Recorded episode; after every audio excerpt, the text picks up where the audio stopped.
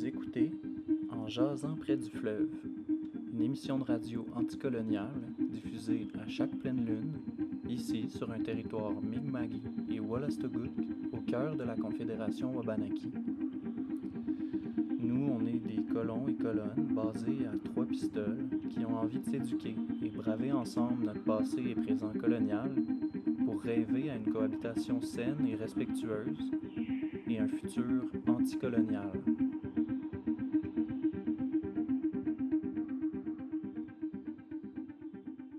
Bonjour tout le monde! Bienvenue à ce nouvel épisode du podcast En jasant près du fleuve. Moi, c'est Sonia Palato. C'est moi qui vous accompagnerai dans la prochaine heure. On a lancé notre premier épisode en juin dernier, puis notre deuxième en août, et le temps a passé tellement vite que nous voici déjà en novembre pour notre troisième épisode. Honnêtement, moi, j'ai rien vu passer. Je sais pas pour vous. On s'adapte tranquillement à cette nouvelle charge de travail qu'on a prise et aux outils dont on doit apprendre à se servir. On est encore très engagé dans le projet, même si le rythme n'est pas celui qu'on avait prévu avant de commencer. Merci beaucoup pour votre patience et votre confiance. Comme ma coloc l'a répété dans les dernières semaines, c'est le temps des transformations. On a fini de fermer les jardins et les couvrir pour l'hiver, on a mis en conserve des litres et des litres de récoltes cuisinées. On s'est déguisé comme les arbres. Il pleut et il vente beaucoup, comme un automne près d'un grand fleuve. Ça sent moins dehors. Ça sent froid. C'est aussi une période de voile mince entre la vie et la mort, avec la chasse qui s'est déroulée dans les dernières semaines. C'est le sujet de notre émission d'aujourd'hui. Vous entendrez Antoine et Philippe Brière s'entretenir de chasse, de pêche et de trappe de la culture et des liens sociaux que Philippe entretient à travers ses pratiques, d'accès au territoire et de santé des écosystèmes. Comme à l'habitude, parce que ça fait au moins deux fois déjà, vous entendrez aussi un survol des actualités autochtones par Met. L'émission sera aussi ponctuée de segments musicaux sélectionnés et présentés par Kim. On se quittera finalement avec un segment littéraire tiré du recueil Un thé dans la toundra Nipi Chapoui Nété Mouchouat de Joséphine Bacon. Suivant l'accord signé entre le ministère des Forêts, de la Faune et des Parcs et les conseils de bande de la nation algonquine Anishinaabe, aucun permis de chasse à l'orignal n'a été émis pour le parc La Vérandrie pour la saison 2022. Depuis 2019, des membres des communautés de Kitigandibi et de Lac-Barrière demandent un moratoire de 5 ans sur la chasse sportive sur leur territoire, considérant la baisse alarmante des populations d'orignaux. Bien que le moratoire conclu avec le gouvernement prévient la chasse dans le parc La Vérandrie pour deux ans, plusieurs membres des communautés s'indignent de la quantité d'orignaux qui sont tués dans les zones d'exploitation contrôlées avoisinantes. Celle-ci faisait partie du territoire visé par les demandes de moratoire des protecteurs et protectrices du territoire. Plusieurs critiquent le manque de concertation avec les membres des communautés avant la signature de l'entente. La question de l'accès à l'eau potable dans les communautés autochtones de partout au pays continue d'être un enjeu majeur. Le cas le plus récent et inquiétant est celui d'Iqaluit, où depuis le 12 octobre, une forte odeur de combustible se dégage de l'eau courante. Après enquête, la ville a décrété l'état d'urgence, car l'eau contiendrait en effet de l'essence dans des proportions assez importantes pour la rendre impropre à la consommation. Cela entraîne notamment une augmentation des vols à l'extérieur d'Iqaluit pour obtenir des soins hospitaliers, puisque dans ce contexte, il devient plus difficile de stériliser le matériel ou de tout simplement se laver les mains de manière sécuritaire. La date de levée de l'état d'urgence à Iqaluit n'est pas connue, puisqu'une enquête est en cours à savoir si la présence de combustible est due à une contamination souterraine et l'échéancier des travaux ne peut être établi sans cette enquête préalable. Quatre conseils de bande de communautés Mi'kmaq de la soi-disant Nouvelle-Écosse ont élaboré un accord intérimaire avec le ministère Pêche et Océan pour réguler la pêche au homard de subsistance. Cet accord vise les districts traditionnels Mi'kmaq de Guest-Pugwit région du sud de la soi-disant Nouvelle-Écosse, qui comprend les communautés des Premières Nations de Bear River, d'Annapolis Valley, d'Acadia et de Glooscap, et permet l'installation de 3000 cages à homards. Les homards pourront être vendus par le conseil de bande, qui déterminera aussi qui pourront pêcher.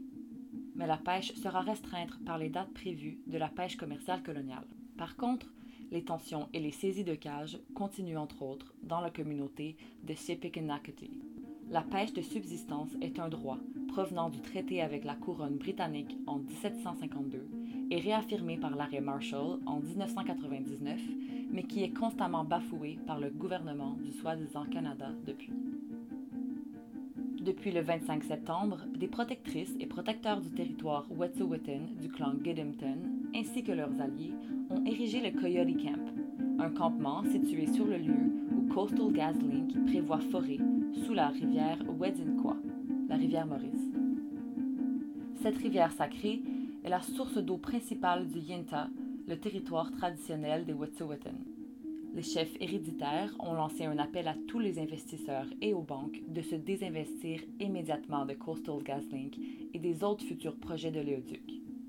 Plusieurs appels à l'action en solidarité sont prévus devant diverses banques, dont RBC et BMO, à travers le soi-disant Canada.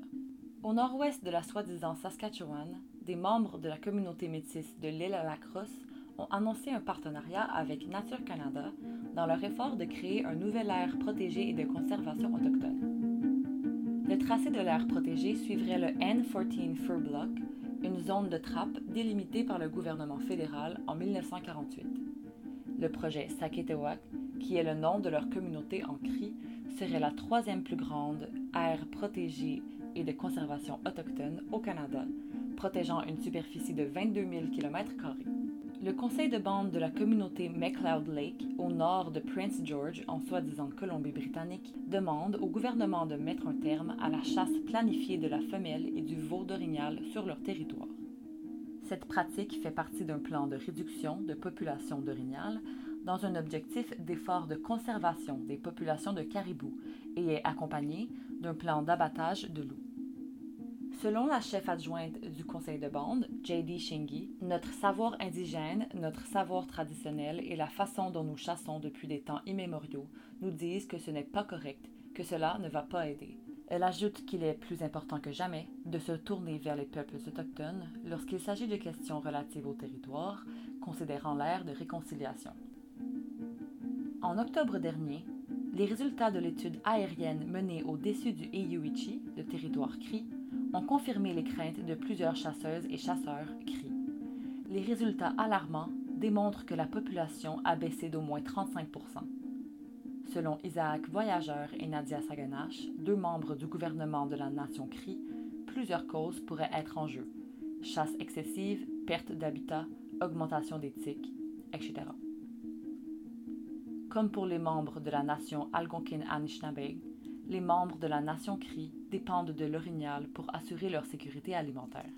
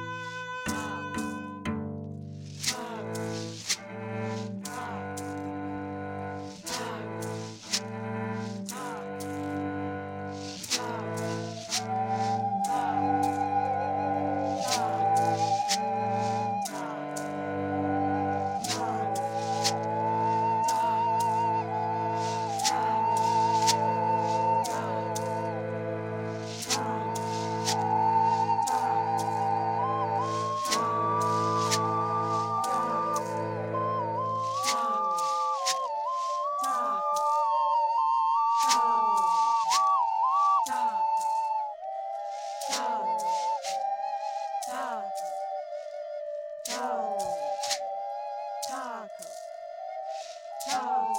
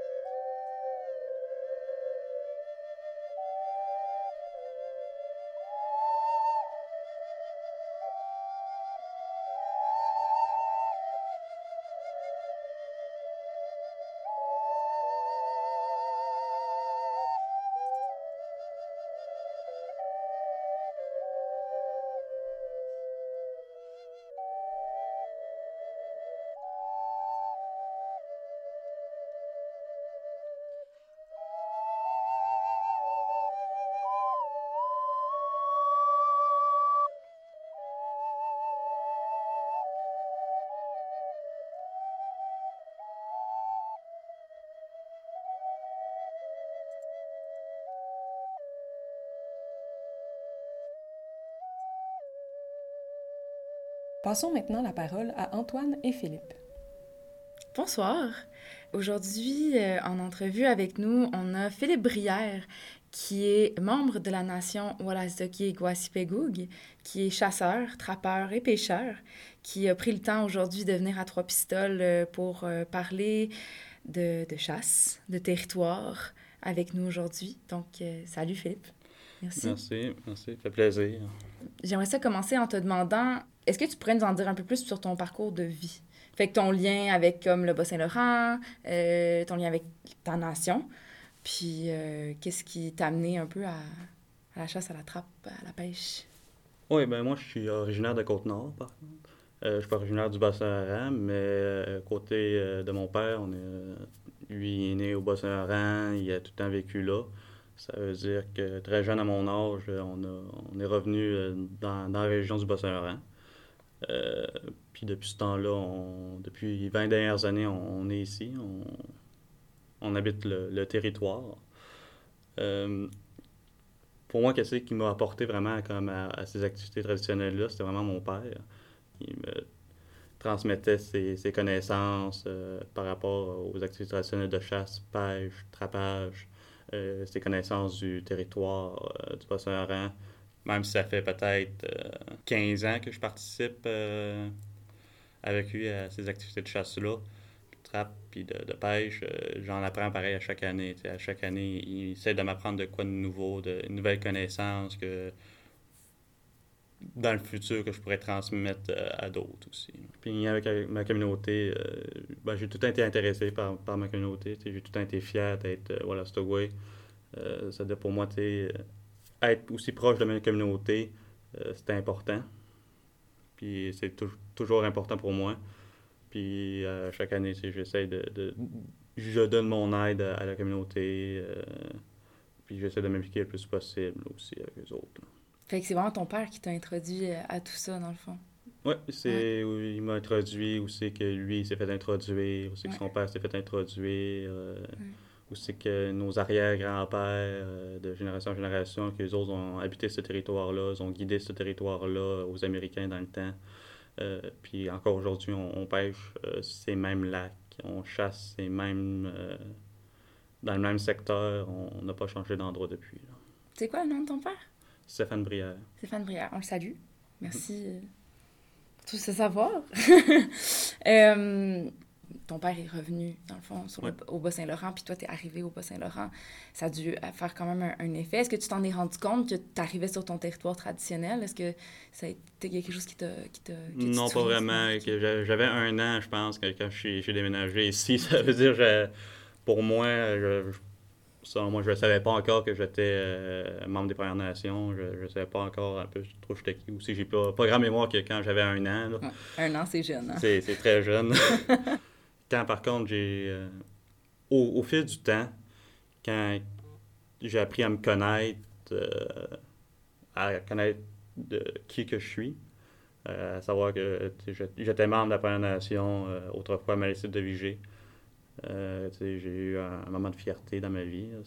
J'étais fier de, dire que j'étais membre des Premières Nations. Puis aussi, au fil du temps, quand j'ai appris à connaître l'histoire de ma famille un peu, puis j'étais, tu sais, j'étais encore fier. Puis pour moi, c'est un honneur de pouvoir encore aller pêcher, chasser, trapper, aussi que tous mes ancêtres ont participé à ces activités-là, puis qu'ils ont appris là. Mhm, mhm. Justement, on en parlait tout à l'heure quand tu es arrivé, mais ce matin, tu étais dans le bois, tu étais à la chasse. Oui, aujourd'hui, euh, j'étais à la chasse euh, au chevreuil avec mon père. C'est-à-dire qu'à chaque année, on est tout le temps, on est tout le temps notre, euh, notre petit duo là, de, de chasseurs euh, père-fils.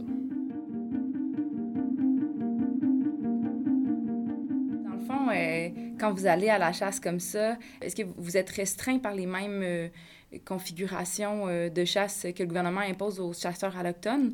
Dans le fond, comment ça fonctionne pour vous? Pour nous autres, vu qu'on est vraiment une nation qui est dispersée à travers le, Québec, même envie de dire le Canada ou même aux États-Unis, c'est difficile de, de venir sur le territoire. C'est-à-dire, si tu n'habites pas au Bas-Saint-Laurent, c'est compliqué pour certains, Euh, même j'ai envie dire pour une majorité de membres. La Première Nation a fait une entente avec le, gouvernement du Québec euh, sur les territoires structurés pour avoir certains séjours de chasse qui soient donnés à la Première Nation, ce que la Première Nation fait des tirages au sort. C'est-à-dire, oui, on est restreint par les périodes de chasse euh, émises par le gouvernement du Québec, mais en droit individuel, si je voudrais aller sur un territoire public, euh, ben, je ne serais pas restreint par les, euh, les normes de chasse qui sont euh, présentement émises par le gouvernement du Québec. Mais c'est sûr que on a une entente avec eux autres, on veut garder une bonne relation, que c'est avec une bonne relation qu'on peut avancer. Tes pratiques de, de chasse, de pêche puis de trappe, est-ce qu'ils te, te mettent en lien d'une certaine façon avec d'autres membres?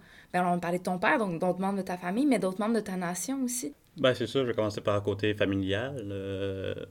Moi, quand je participe à la chasse, pêche, c'est vraiment moi puis mon père. Euh, je suis d'autres membres de ma famille, ils gardent vraiment ça de, de père-fils.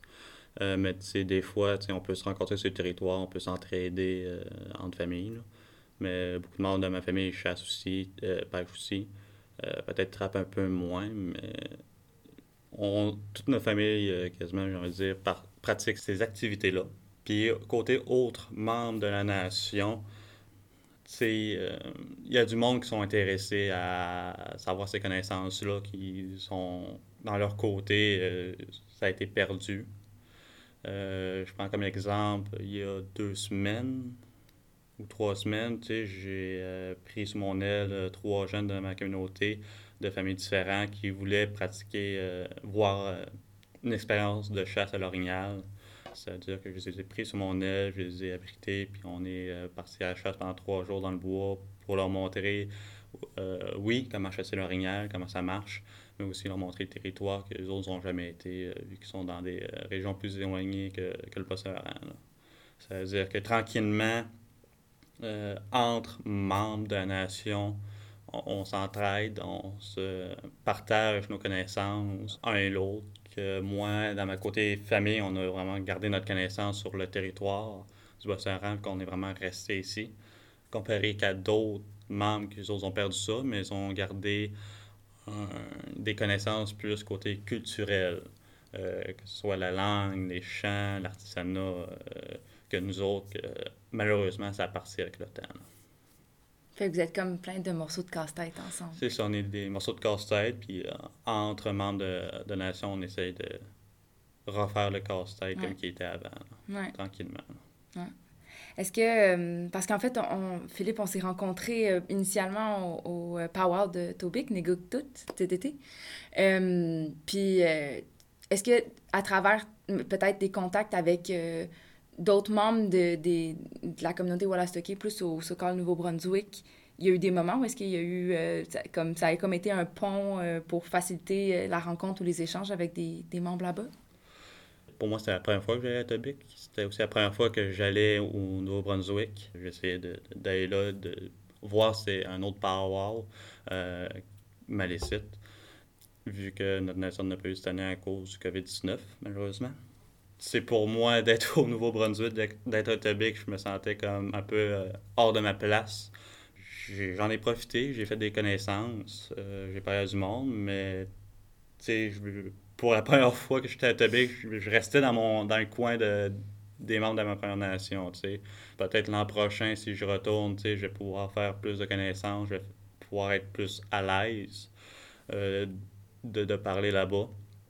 Euh, j'ai aussi des projets que, que je souhaite faire euh, là-bas pour aussi moins gagner des connaissances qui ont été perdues peut-être au cours du chemin. Tu sais, les personnes que j'étais à la chasse il y a trois semaines, je les ai rencontrées à Tobic. Oh, wow! Des membres de ma communauté qui étaient là, que euh, mon ami qui m'avait invité m'avait présenté, puis en, parlant, en discutant, ben, tu sais, cette personne-là avait dit Ah, ben, je connais une personne qui t'intéressait. Je, à la personne, la personne puis on s'est réunis en petite gang, puis on s'est dit, ben ça vous tente-tu de le faire encore? Puis euh, oui, let's go. C'est-à-dire, pareil, euh, ça va à Tobic-là à, rapporter de quoi.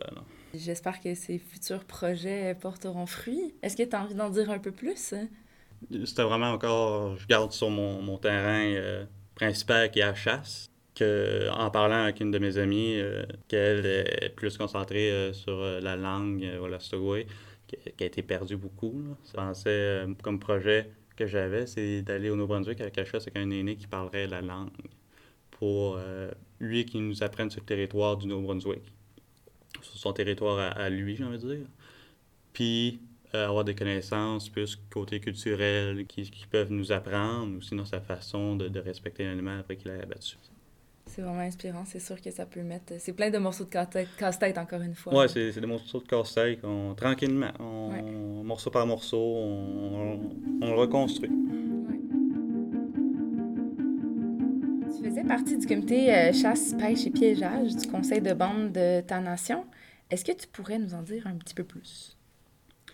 Ce comité-là, c'est vraiment, euh, j'ai envie de dire, une personne de chaque clan familial, aussi plus possible d'une personne d'une région différente, euh, pour euh, parler par rapport aux ententes qu'on a avec le gouvernement, les changements qu'ils ont, qu'est-ce qui se passe aussi sur nos, les territoires structurés, comment, ben, pas juste la chasse au là-bas, mais comment les membres se sentent euh, comme sur le territoire euh, public, il y a du monde qui se sentait moins à l'aise d'aller là-bas à cause de, certaines raisons. Ça veut dire c'était vraiment un comité pour discuter de ça, puis apporter des propositions au Grand Conseil.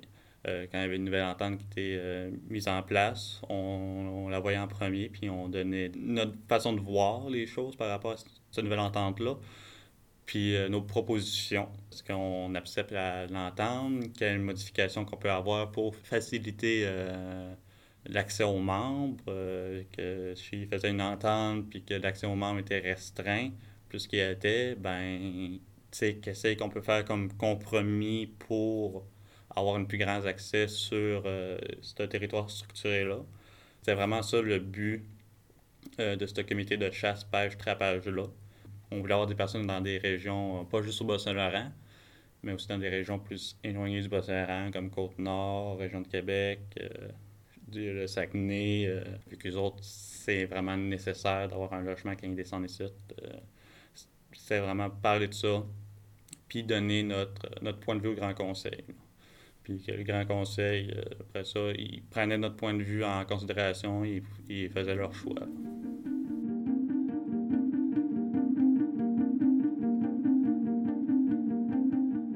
Dans le fond, moi, je me demandais comment tu percevais la chasse. Si c'était pour toi une activité de subsistance, une pratique culturelle ou encore un sport, parce que c'est beaucoup chez euh, les chasseurs, les chasseuses allochtones, la façon que c'est décrite, c'est comme étant une activité sportive. Dans le fond, euh, mettre en contexte, admettons, moi aussi, dans ma famille, euh, mon grand-père, c'était un trappeur pour la baie du Son pendant jusqu'à jusqu'à dans les années, mon Dieu, 90. Puis, bon, pour lui, c'était une chasse de subsistance. Mais pour ses fils, c'est rendu une chasse sportive. Parce, puis il y a vraiment eu un changement culturel dans, cette, génération-là. Euh, puis pour moi, ça, ça pas vraiment, une chasse sportive. Je me demande comment toi tu le vis, comment tu vois, comment les autres autour de toi le, vivent, cette perspective-là de la chasse. Ben, tu sais, euh, rendu aujourd'hui, tu je, je, vois la, la façon pour qu'on dise que c'est une chasse sportive plus que d'autres choses, que, tu sais, pour du subsistance, tu peux aller dans, un supermarché, puis t'acheter un morceau de viande, puis, tu sais, ça finit là, tu sais. Dans la façon qu'on voit les choses maintenant, c'est comme t'es plus obligé d'aller chasser ton animal pour te nourrir. Mais c'est sûr que pour moi, j'aime mieux aller dans le bois, aller à la chasse, abattre mon propre animal que je sais, tu sais, il vient d'où, comment il a été traité, comment il est mort, est-ce qu'il est mort avec respect avec un manque de respect, tu sais, je, je sais ça, c'est-à-dire que je me sens beaucoup plus à l'aise à manger cette viande-là. C'est-à-dire pour moi, c'est vraiment plus culturel que c'est un attachement aussi culturel. Euh, je parle vraiment pour moi. Euh, puis aussi, dans un certain sens, pour mon père, on voit plus ça comme une chose de, de subsistance encore, plus aussi côté culturel. Mm -hmm. Mm -hmm. C'est j'ai envie de dire, l'animal que tu vois à, à telle épicerie, tu sais, qu'est-ce qu'il a mangé, comment il a été traité. Euh, on voit beaucoup des vidéos des, des centres d'abattoirs, on voit, c'est, c'en est triste de voir des animaux qui sont traités de même. Ouais, ouais. Ça veut dire que, aussi pour moi, tu sais, je sais que la viande que je mange, c'est une viande que, qui n'a pas été euh, maltraitée, premièrement, que l'animal s'est tout à bien nourri avec ce que la nature lui donne. Mais justement, tu parlais tout à l'heure de, de savoir que l'animal a été comme tué avec respect. Ouais. Euh, Est-ce que tu as envie de nous dire comment c'est pour toi euh, quand tu tues un animal? C'est sûr que l'acte de tuer un animal, c'est jamais facile. C'est jamais une petite décision, ça en est tout le temps une grande décision. Mais aussi une façon que je vois ça, c'est que l'animal qui est devant moi, que j'ai abattu, me donne sa vie pour que moi, je puisse continuer la mienne. C'est tout le temps comme ça que je l'ai appris. C'est que l'animal veut que tu continues ta vie, c'est-à-dire elle s'offre ta vie pour que tu puisses continuer la tienne. Mais quand tu tues la bête, c'est c'est jamais facile. Suite à ça, j'ai tout le temps essayé de respecter l'animal, euh, même si elle est morte, avec le plus de respect possible. Je vais essayer de faire le plus d'attention possible à, à son corps euh, et à son esprit sais, je vais tout le temps la, remercier, euh, puis remercier euh, le, créateur de, m'avoir offert ce, cet animal-là. Mm -hmm. Merci de partager ce... C'est quand même assez euh, intime puis spécifique, là. Est-ce que, justement, euh, tu, tu, parlais de, de, chasser principalement l'orignal, mais ce matin, tu étais au chevreuil? Oui, je suis au chevreuil, je fais de l'ours, okay. euh, petit gibier... Puis est-ce qu'il y a un animal parmi ces animaux-là avec qui tu as un lien en particulier qui est comme, euh, je sais pas, ton dada? La, ma chasse comme plus préférée, j'ai envie de dire, euh, aussi que je sens peut-être un plus grand lien qu'avec les autres chasses, c'est vraiment l'orignal. Euh, vu que c'est quand même un animal majestueux, euh, très grand. chaque fois que je m'en vais à la chasse à l'orignal avec mon père, c'est tout le temps de quoi, là. C'est tout le temps un choc, j'ai envie de dire. C'est vrai qu'ils sont vraiment, vraiment, vraiment impressionnants. Ouais. Quand je suis dans la forêt puis je croise un orignal, souvent, c'est, c'est... sa grandeur me fait peur parce que c'est tellement plus grand. Je suis habituée d'être entourée de chevreuils. Par chez moi, je viens de la Haute-Outaouais, il y a comme vraiment moins d'orignaux.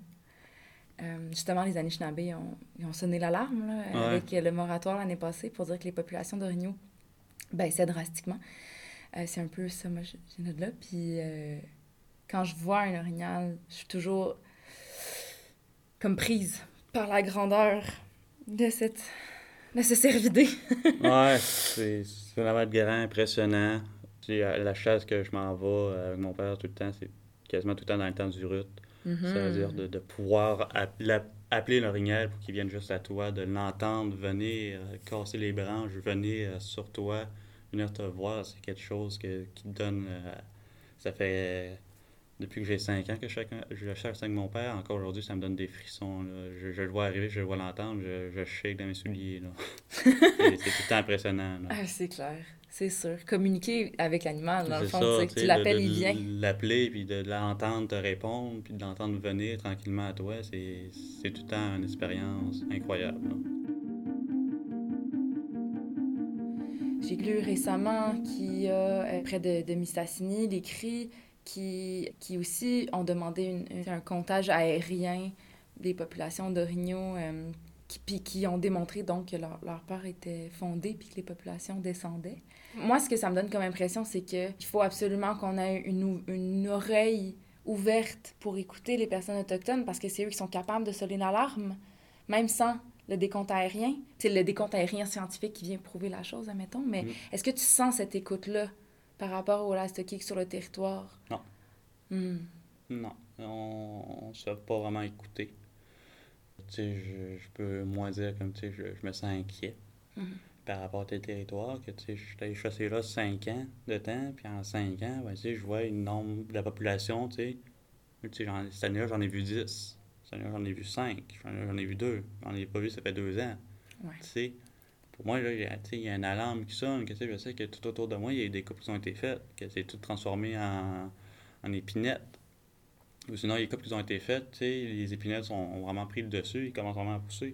Ça veut dire que, je peux essayer de dire comme je me sens inquiet, mais là, moi, ils vont pas m'écouter, moi, ils vont aller écouter un biologiste. Ouais. Puis que ces biologistes vont dire, c'est comment, ben, cette espèce-là prend le dessus, ça va venir normal, mais tu sais, l'autre espèce qui disent qu'ils prennent le dessus, ils n'en voit pas plus. Ça veut dire que les autres écoutent leurs professionnels, mais ils nous écoutent pas, nous autres. C'est-à-dire que oui, il y a un manque d'écoute important pour notre nation. Tu as monté ton, ton niveau de chasse, tu as monté le nombre de chasseurs qui venaient sur le territoire, mais déjà le territoire, tu vois déjà que le succès de chasse en général a baissé. Sais, aussi que je suis allé à chasse rien cette année, tu sais, chasse rien n'était pas finie, mais déjà il y avait vu une baisse de 20 de, de, su- de succès de chasse et euh, de niveau d'ab- d'abat.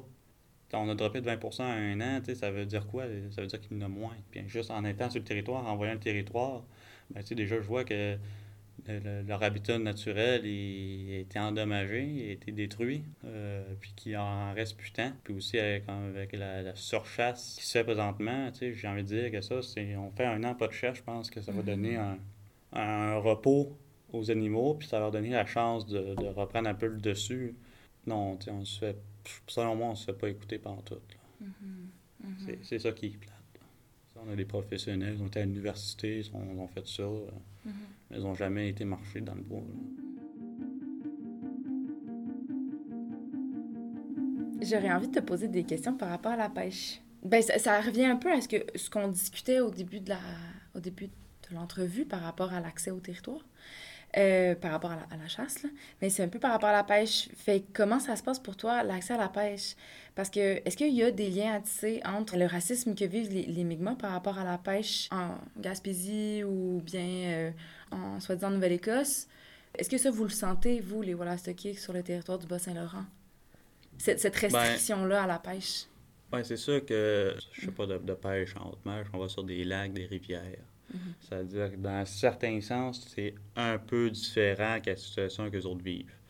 Mais par contre, quand on retourne sur le- les restrictions qu'ils veulent nous mettre, le racisme, oui, je le ressens énormément encore aujourd'hui. C'est que les lacs qu'on va, qu'on n'est pas vraiment bien vu, mieux vu, qu'on souhaiterait qu'on aille quelque part d'autre. Mais tu sais, on va à un endroit, on veut qu'on aille quelque part d'autre, on va quelque part d'autre, il veut qu'on aille quelque part d'autre. Euh, rinse and repeat. Euh, oui, oui, on, on ressent ce racisme-là à travers euh, nos activités, que ce soit... là, on parle de pêche, mais tu sais, je- j'embarque sur la chasse, j'embarque sur le trapage, tu sais. Ils voient nos affaires, tu sais, ils veulent pas nous voir là.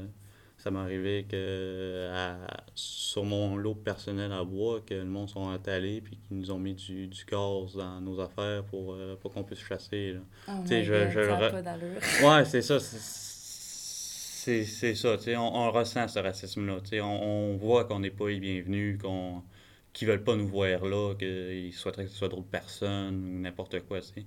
Où c'est qu'on s'en va, sais, mon, mon père a appris à pêcher là, mon, le père mon père a appris à pêcher là, mes arrière-grands-pères sont guidés sur ce lac-là. euh. Pour moi, c'est c'est- c'est une grande importance pour moi de pouvoir pêcher sur ce lac-là, mais de me faire restreindre comme ça, ça n'a pas de bon sens. Mhm. Comment tu trouves la, la vitalité des lacs et des rivières euh, autour de toi? Pas hâte. Où c'est qu'on s'en va, nous autres, vraiment, c'est des territoires structurés. C'est s'il y a des lacs de terre publique. on voit qu'il y a une surpêche aberrante, que, que, le territoire veut que le plus de monde possible aille pêcher, achète des séjours, nanana. L'an passé, à cause du COVID-19, les séjours de pêche ont été tout annulés on a vu tout de suite la différence. Euh, le lac était plus vivant, il y avait plus de, poissons dans les lacs. L'écosystème était en train de reprendre un petit peu le dessus, mais c'est sûr que là, on retourne dans, dans le même cycle.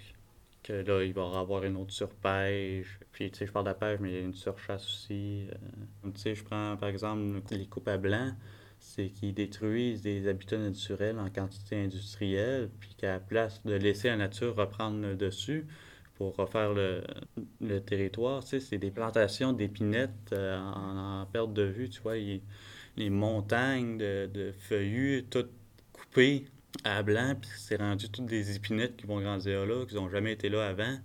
Tu sais, c'est aberrant. Si tu pourrais imaginer un monde dans lequel, euh, avant de couper, tu aurais un, un groupe qui aurait les savoirs de votre nation, les savoirs ancestrales du territoire, qui pourrait venir guider les gens pour mieux faire les choses? Je pense que c'est ça qui serait le best. Ça, je pense que ce serait le, le fun, je vais dire, de, qu'on puisse avoir nous autres, cette décision-là, qu'on puisse prendre, que, qu'on puisse donner aux, forestières, euh, aux personnes qui s'occupent de ça, puis leur dire que ça, euh, nous, on aimerait ça que ce soit une régénération naturelle qui se produit. ça, je pense, ça, ça pourrait être quelque chose à, penser. Sois patient. On, se dit tout qu'un jour, à un moment donné, que les affaires vont changer, mais il faut être patient, ça, être, euh, ça va venir. Mm-hmm. C'est comme la façon dont, on voit les, les Autochtones. C'est qu'avant, c'était vraiment pas bien vu, qu'il y a beaucoup de racisme envers les, les membres des Premières Nations, mais que là, tranquillement, on voit que ça, ça diminue, que on est mieux vu dans, la société, puis que c'est petit pas par petit pas. Merci Antoine, merci Philippe. On prend une petite pause musicale avec Kim et on revient pour la suite de l'entrevue. Allô? Alors, on entendait en début d'émission la pièce Tulpe de Don Avery avec le Untitled Ensemble. Euh, Don Avery, qui est une compositrice mohawk, c'était en collaboration avec Anna Chabalina au violoncelle et Elizabeth Brown au hautbois et au ocarina.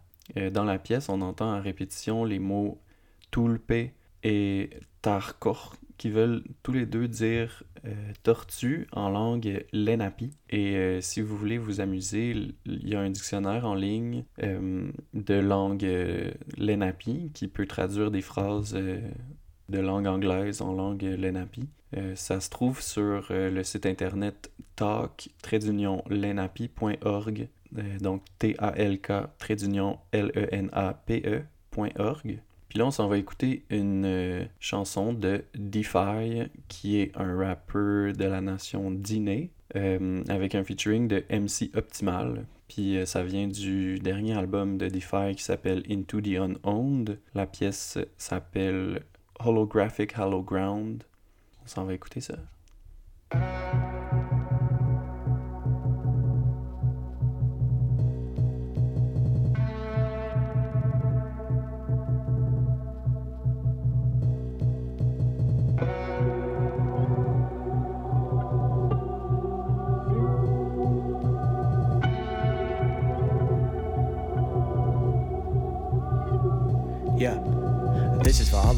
Spitters. When the rock should rock the Saw River. Bar ripper spitting all vicious. Element cutting the all mixes. Area code is from Arizona. Gila River, Maricopa. Stereo flow, paranoia, alter ego, share personas. Locking low, talking cold. Walk the road of cobblestone. Rock and roll. Came to rock the show. Roll a optimal with optimal. Obstacles are obsolete. Diamond back, copper tones. Monster beast now off the leash. Waters deep, aqua green. Lost at sea. Quantum leap. The modern me is off asleep. It's after dark, I gotta eat. Y'all park at Rock Creek, M2D6 chop the beat. Smokovich, compose a hit, you know it's lit, caught the heat. Yeah, toasting to the most high. Post up with a dope vibe. This is more than flows and cold rhymes. This is now I know it's go time. My quotes, I know I wrote mine. My soul is not a coal mine. United from the coastline, united to the crow tribe. Encrypted hollow image, prism holographic. Signature and all metallic autographic. Stand on hologram, spitting out rocks lab. Pointed hollow rounds, limited automatic. Encrypted hollow image, prism holographic. Signature and all metallic autographic. Stand on hollow ground, living in a hollow attic pointed holograms. They don't really want See, no now you're feeling legit vibes of three beating hearts, six open eyes. First they cut with vinyl like their knives, the rest to vocalize and move up through the spinal to focus, cope, and open minds. And what to discover is the brother show how worlds collide. The talents of a chakra gotta illuminate the pros aside 21 orbs flocking for making perception to rise, soaring into the sky. You can't deny or ignore what's absorbing into the eyes. We're describing combined forces of endorphins morphing to the torches of the scorching flame where creativity constantly driven and talent pumping through them coursing veins. It's more than a sort of thing that forcing a blade on pulsing strains because we get you open but never focus upon your pain. From all the toxins in my lane, I know I gotta change. From walking on this revolving rock, the only thing that I gain is let that love supreme reign when I put the aim into your presence. When the essence of heaven's released like laser beams into your frame. Encrypted hollow image, prism holographic. Signature and all metallic autographic. Stand on hollow ground, spitting out rocks lab. Pointed hollow rounds, limited automatic. Encrypted hollow image, prism holographic. Signature and all metallic autographic. Stand on hollow ground, living in a hollow attic. Pointed hollow rounds, limited automatic. Encrypted hollow image, prism holographic. Signature and all metallic autographic. Stand on hollow ground, spitting out rocks lab. Pointed hollow rounds, limited automatic. Encrypted hollow image, prism holographic. Signature and all metallic autographic. Stand on hollow ground, living in a hollow attic. Pointed hollow rounds, limited automatic. Merci Kim pour ces belles trouvailles. Les liens vers le travail des artistes se trouvent aussi dans les notes de l'émission. On retourne maintenant à Antoine et Philippe pour la suite de leur discussion. On a parlé de chasse, on a parlé de pêche, mais tu es aussi quelqu'un qui trappe. Ouais. Euh, Est-ce que tu aurais envie de nous dire un peu plus sur quels animaux tu trappes? Ben, les animaux qu'on qu'on trappe, moi puis mon père, j'ai envie de dire, ça va être le euh, pécan, amarre, euh, coyote, euh, renard, euh, lynx, belette, bison, loutre, castor. euh, ce qu'on retrouve euh, au Bosseran comme animaux à fourrure, j'ai envie de dire.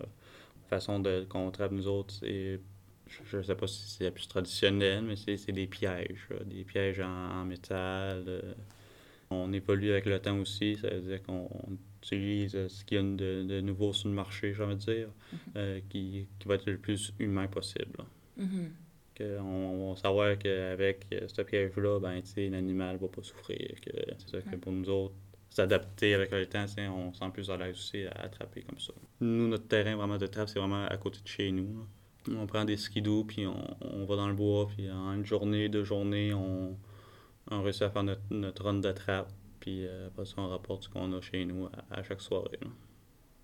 Puis ça, c'est un territoire. Est-ce que c'est comme dans le système de, de bail de trappe du gouvernement du Québec ou si c'est un territoire qui est euh, un, comme un lot privé, admettons, ou c'est Ben, on, plus... a- euh, on tape sur notre lot privé, puis on a une un territoire qui nous a été donné par le gouvernement du Québec. là. Ok. C'est un, un territoire structuré. là. Comment tu décrirais territoire structuré? Ben, pour moi, je sais, je sais, territoire structuré, que c'est ça que je veux pas vraiment de, de- dire de nom, là, dire Ouais. de tel endroit, tel endroit. C'est-à-dire que j'utilise plus territoire structuré pour envelopper tout le monde, là, mais je parle, parler plus comme des côtés euh, CEPAC, ZEC, euh, Ouais. des territoires qui sont contrôlés, qui pas une terre publique. là. Ok, c'est ça. Ouais. Ouais, ouais, ouais. Pas une terre publique ni une terre privée, admettons. euh, C'est ça. Ouais, je comprends. Fait que, donc c'est ça. Fait que là, partant en skidoo, vous faites votre run, vous rapportez les animaux chez vous. Alors, est-ce que tu pratiques le tannage aussi? C'est quelque chose que moi, j'ai pas encore appris. Euh, c'est quelque chose que tranquillement, on essaie de rapprendre. C'est-à-dire, on a une connaissance qui, qui fait du tannage, c'est-à-dire que nous autres, on apporte ça chez notre ami, euh, puis lui s'occupe de, de tanner à fourrure. OK, nous. OK. Puis à partir de là, est-ce que euh, vous vous vendez à l'encan ou euh, c'est plus comme vous faites la, la transformation? Euh, En camp. À l'encan. En camp B. Dodson. C'est sûr que maintenant, tu sais, elle peut, peut pas, la popularité de la, fourrure a beaucoup diminué. On est rendu au point que même si on a une bonne saison de trappe, que ça paye même plus notre euh, gaz pour se rendre euh, sur notre territoire de trappe. là. C'est ça. Ça ouais. c'est- rendu euh, difficile. C'est sûr qu'on peut pas dire qu'on a besoin de, de cet argent-là pour euh, vivre, là, que c'est- ça rapporte tellement plus. Là, C'est c'est ça qui est plate, là, que on serait jamais capable de vivre avec ça seulement. là. Aussi avec les, euh, les élevages. C'est ça, il y a Les élevages où est-ce que la euh, fourrure, après ça, ça, ça, ça, ça coûte, ça coûte plus rien l'avoir parce qu'ils sont déjà là. Puis c'est des vies que les animaux ont qui sont tellement tristes. pour des, des trappeurs euh, comme nous autres, euh, qu'on fait ça, j'en dire, durant notre temps libre, euh, pour nous autres, c'est, c'est- ça, ça vaut quasiment plus la peine que ces élevages-là ont pris le dessus sur nous autres. Pareil, à chaque année, c'est tout un grand plaisir pour nous autres d'aller euh, pratiquer ces, ces activités-là. Puis euh, on prévoit d'apporter du monde à- au trappage cette année. C'est une raison pour s'unir un petit peu en famille, puis, euh, ou d'autres membres de la nation, de, de venir nous autres pour montrer ces, ces connaissances-là. là. De ce que j'entends, c'est la, la chasse, la trappe, la pêche, c'est des vecteurs de communauté. Mm. C'est des choses qui ramènent le monde ensemble. Que les Wallastoki ont accès au territoire de façon à promouvoir votre mode de vie? On a accès au territoire plus ou moins, j'ai envie de dire, mais je retourne vraiment sur la raison de, premièrement, de l'entente qu'on a qui nous limite. Mais en même temps, cette entente-là, qu'est-ce que ça fait? C'est qu'on puisse apporter les membres qui sont hors région, dans notre région, pour pouvoir pratiquer ces activités-là. C'est-à-dire qu'il y a des avantages comme il y a des désavantages. C'est-à-dire, nous autres, en faisant cette entente-là, on a fait un compromis qu'on dit, ben, question, on va se limiter un peu plus sur le territoire, mais il y aura plus de personnes qui pourront aller sur le territoire.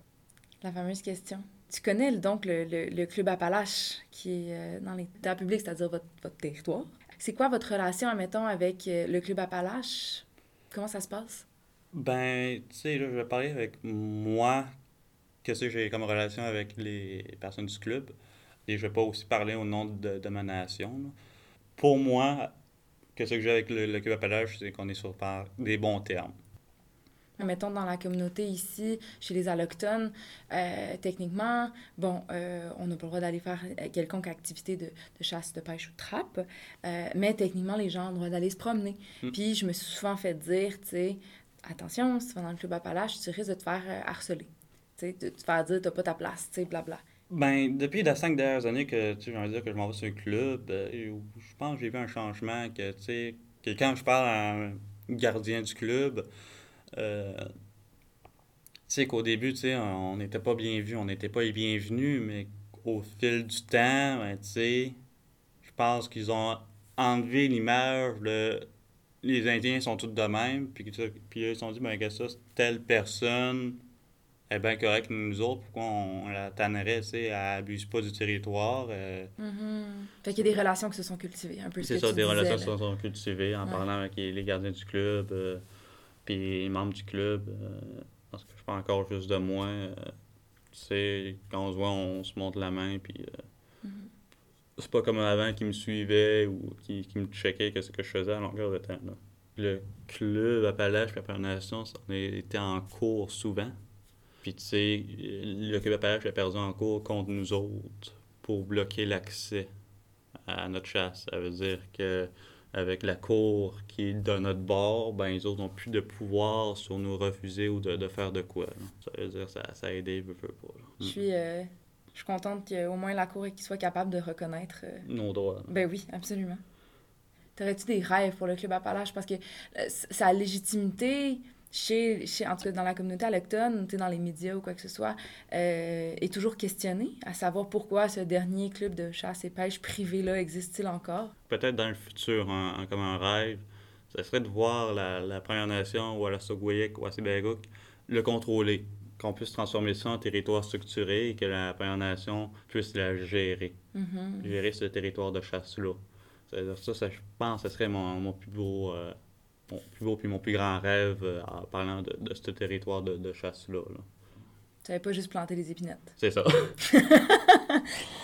c'est Ouais. c'est- c'est déjà fait là-bas, là, mais ce qui reste, c'est de garder ça en territoire euh, Vivant. vivant. là. Ouais. je vous le souhaite, puis je nous le souhaite aussi. Parce que je pense qu'il y a beaucoup de gens qui s'en rendent compte à fur et à mesure qu'on a tout à gagner de, de, de vos savoirs ancestrales, puis de, du respect que vous avez pour toute la communauté du vivant en général. Je nous le souhaite à tout le monde que ça, ça se passe. Philippe, merci tellement de t'être ouvert à nous, d'avoir euh, discuté avec nous euh, des enjeux qui se passent sur le territoire, de ton rapport à toutes ces activités vraiment importantes-là, puis de t'être déplacé pour euh, venir nous rencontrer aujourd'hui. Je te souhaite succès dans, dans, dans, tes chasses, dans ta pêche, dans ta trappe, puis qu'il y ait des changements majeurs qui fassent en sorte que ces activités-là puissent être pérennes pour toi et ta nation. mais merci vraiment beaucoup. Ben, merci aussi à toi de, de m'avoir accueilli aujourd'hui, de, de m'avoir accepté à, discuter avec toi, puis euh, pour moi aussi de, de m'ouvrir, puis pouvoir euh, m'exprimer par rapport à ça. Puis merci beaucoup, euh, Wally-One. Wally-One, merci. Merci Antoine. Merci Philippe de nous avoir généreusement partagé un peu de ta vie, ta vision, ton travail, ton territoire. On termine le tout avec un extrait du recueil Un thé dans la toundra Nipi Chapoui Nété Mouchouat de Joséphine Bacon, qui résonne pour moi avec le sujet de l'émission. Joséphine Bacon est une poète, parolière, conteuse, conférencière, scénariste, traductrice, interprète et réalisatrice, inoue, originaire de Pessamit sur la côte nord. On entend parler d'elle aujourd'hui surtout pour sa poésie qu'elle a commencé à publier en 2009 à l'âge de 62 ans. Elle a travaillé de nombreuses années avant en cinéma documentaire, tant comme réalisatrice que comme interprète et traductrice, entre autres choses. C'est en tant que conteuse que des chanceux et chanceuses ont pu la voir et l'entendre cet été durant le Festival des Grandes Gueules ici à Trois-Pistoles. Vous entendrez deux extraits du livre. Je vous lirai la version en français, mais le recueil est entièrement traduit en inou à chaque page. Ce soir, Toundra, écoute son silence. Bruit de pas, rythme du cœur, son de tambour. L'écho fredonne une incantation. Papa Cassico l'entend et envoie son fils Caribou. Nourrir mon corps fatigué, chausser mes pieds usés. J'étends sur la neige sa peau de fourrure pour m'endormir mes rêves atteignent les étoiles. Toundra me chuchote, te voilà. Un traîneau tire mes perches, le champignon veille le feu. Je porte ma grand-mère sur le dos, mes genoux ploient sous tant de sagesse. C'est ainsi que se conclut le troisième épisode du podcast En jasant près du fleuve. Merci à Met, Antoine et Kim que vous avez pu entendre dans l'émission. Merci aussi à Flora, Cassandre et Fanny dont le travail hors des ondes permet la réalisation de l'émission. Une grande partie de l'émission a été enregistrée dans les locaux de la télévision communautaire des Basques et du Haut-Pays et nous les remercions énormément pour leur collaboration. Merci d'avoir été parmi nous. C'est tout pour aujourd'hui. Pour plus d'infos sur l'actualité, les sujets abordés et les levées de fonds en cours, ou encore sur la musique et la littérature que vous avez entendues, rendez-vous sur notre page Facebook pour les liens externes. Vous pouvez nous trouver sur Facebook, Instagram, iTunes, Google Play, Spotify et baladoquebec.ca en écrivant en jasant près du fleuve. Vous êtes plus que bienvenus à nous écrire si vous avez des questions ou des commentaires. On espère que vous avez apprécié votre moment en notre compagnie et on se rejase à la prochaine pleine lune.